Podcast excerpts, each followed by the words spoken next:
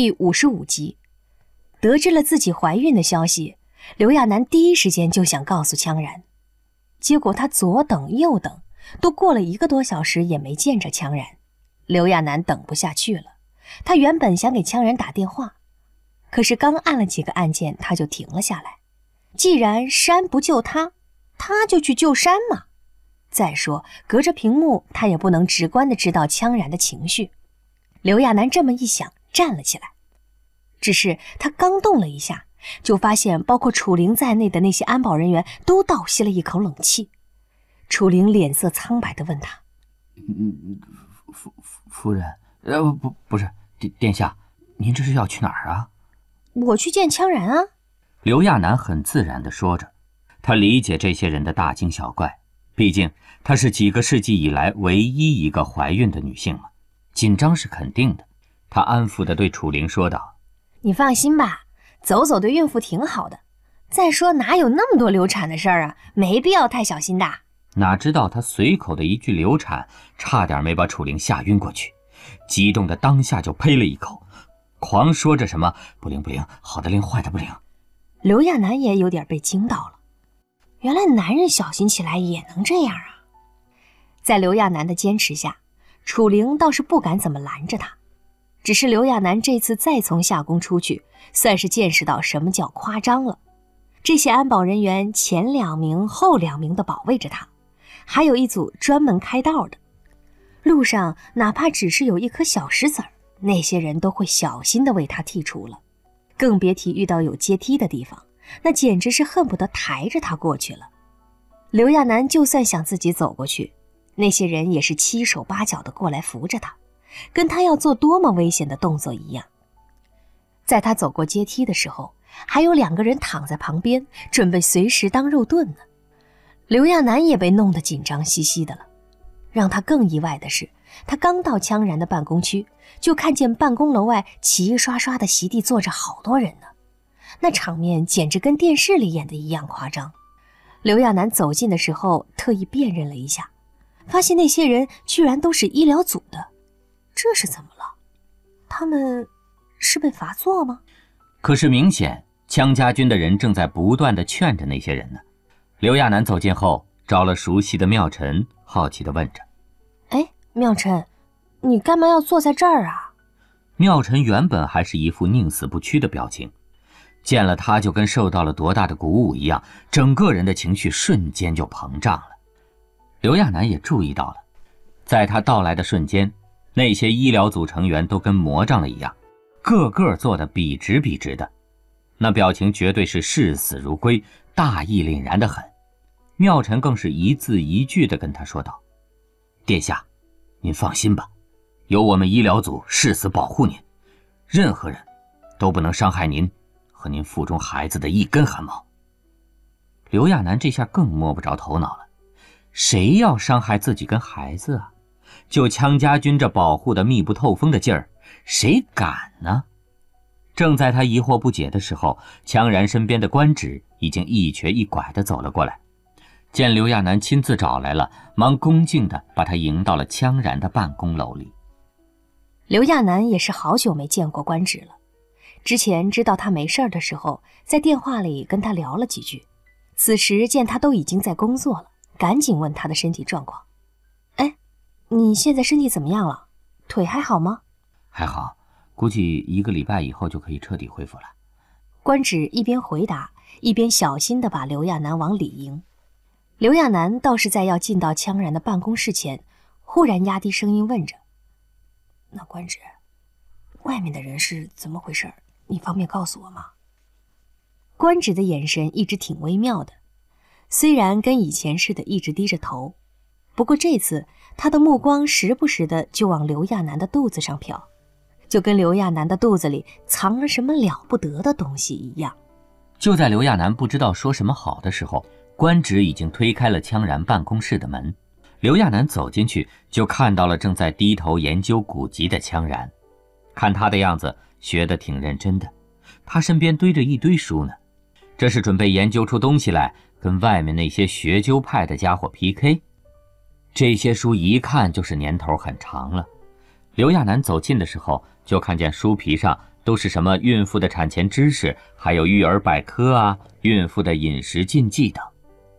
对一个女人怀孕都是传说的世界，刘亚楠早已经对各种神展开习惯了。对面的羌然也察觉到有人进来了，忙从书堆中抬起头来。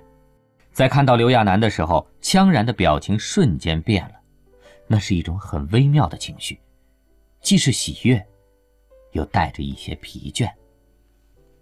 刘亚楠不知道羌然跟医疗组的人争论成什么样，不过那些学究型的人现在还在外面跪着呢。要命的是，他以后生孩子还要仰仗他们。再来，他们也是真心实意的为自己好。刘亚楠坐在羌然面前，同样露出了个无奈的笑。羌然的动作倒是很快，他下一刻就把书推到一边，几步走到刘亚楠面前，一把掀开了刘亚楠的衣服。在刘亚楠还没反应过来前，羌然已经把耳朵贴到了自己的肚子上。刘亚楠吓得往后缩了一下，羌然却抱着他的腰，疑惑地问。我怎么感觉不到他？什么他？刘亚楠问完才明白过来，赶紧解释：“哦，孩子还小呢，要怀孕很久才能感觉到的。你不是看了那些书吗？”我看不懂。羌然坦率地告诉刘亚楠：“理论明白，可是太神奇了。”羌然之前是俯下身体的，此时他站直了一些。视线却没有离开刘亚楠的肚子，就跟看到新鲜事物的孩童一样，充满了好奇跟期待。羌然终于受不了诱惑般，伸出手来，小心翼翼地扶着刘亚楠的肚子。不用培养液就可以孕育生命吗？不是在器皿里，通过这个肚子，就可以有孩子？羌然皱着眉头，就跟陷入巨大的谜团一样。你我的基因会混在一起，变成一个全新的、这个世界从未有过的人，任何技术也无法破解的东西，你这个肚子却可以做到。刘亚楠没有那么多想法，他对于怀孕的理解还仅仅在要有小宝宝的感觉上。不过羌然的目光太炙热了，简直像要把自己的肚子烫出个窟窿来。羌然又一次俯下身来，这次。他特别仔细地观察着刘亚楠的肚子，不过还是有些闹不明白。羌然又伸出手摸了摸，就是摸的动作太轻柔了，就跟瘙痒一样。刘亚楠觉得痒痒的，忙推开羌然的手，询问道：“羌然，别总说这些了，外面那些人呢？你想怎么办啊？”羌然原本还热烈的表情瞬间就暗淡了下去。过了片刻，他才回道。我一会儿再跟他们谈。刘亚楠还以为这个世界已经没有人能威胁到羌然了呢，他刚才还在担心羌然会不会一气之下把那些人突突掉，现在看来倒是自己想多了。就是羌然的表情怎么看都像是不情愿。刘亚楠摸了摸羌然的头，总有一种不真实的感觉，不过语气已经很自然的软了下来，安抚般的告诉他。他们也是好心，就当为了小宝宝。回去的时候，刘亚楠发现自己之前来时那条很平坦的路，此时已经铺上了厚厚的毯子似的东西，两边更是弄了类似护栏的防护措施。更有意思的是，一级阶梯都没有了。他也不知道这么短的时间，那些工兵都是怎么做到的，简直把所有他能走到的地方都弄成了舒舒服服的平地。刘亚楠简直佩服死羌家军的小题大做了，自己不过是过来看一眼羌然，他们居然就能这么迅速地弄出这么条通道来。更夸张的是，刘亚楠回到夏宫后没多久，强家军就对外公布了她怀孕的消息。且不说那些手忙脚乱争着报道第一手消息的新闻节目，就连联邦政府的那些人都亲自打电话来祝贺刘亚楠。妙艳波更是在电话里口不对心地说着：“您您有孩子总是好的，我应该为您感到高兴。只要您是快乐的，我的快乐与否又有什么关系呢？”刘亚楠被恶心的牙都酸了。等他再打开电视的时候，就见各节目简直跟庆祝什么了不得的大事儿一样，不管是换上了漂亮衣服的主持人，还是喜上眉梢的专家们，都在议论着新生儿的到来。所有人都笃定刘亚楠一定很快就能生出个健康快乐的女儿。刘亚楠真有心给这些专家去个电话，提醒他们一句：孩子怎么着也要在妈妈肚子里待上十个月呢。他们以为这是母鸡下蛋呢，立刻就能见着东西。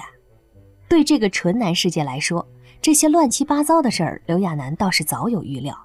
在他转台看着各地反应的时候，忽然注意到了一条很特别的消息：某地方台正热烈地演着未来公主殿下的预测节目。几个号称什么遗传学专家的人正用电脑合成未来公主的外貌，那些也就算了。问题是，父亲那一栏里并不仅羌然一个选项，还有一些刘亚楠认识或者不认识的人，什么官职啊、楚灵啊，都榜上有名。那些专家更是用各种数据组合着那些人的后代，并乐此不疲地讨论着，比如楚灵的眉毛太浓。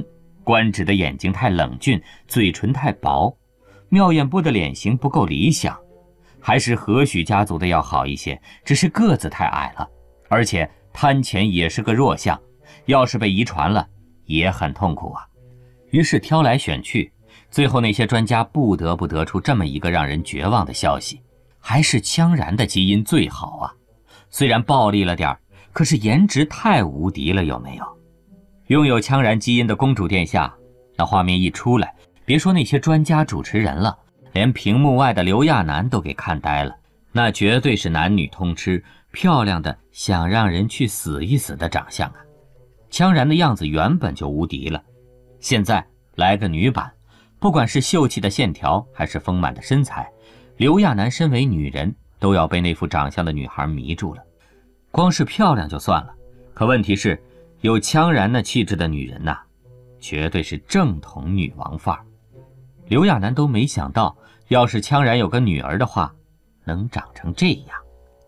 于是，不管羌然之前多么惹人讨厌，多么没有人性，可是，在那个台播报了这个消息后，那幅名不见经传的公主合成图瞬间窜红。就算隔着电视。电视里不管是主持人还是专家们，甚至街头随拍的路人，都是喜气洋洋的，就跟个个都会娶到漂亮媳妇儿一样兴奋着。一时间，连礼花都脱销了，各地都在放礼花庆祝，甚至有人将合成的公主图像印在了 T 恤上。而除了早些时候的圣母教、神女教外，又迅速崛起了什么超级美女教、公主教。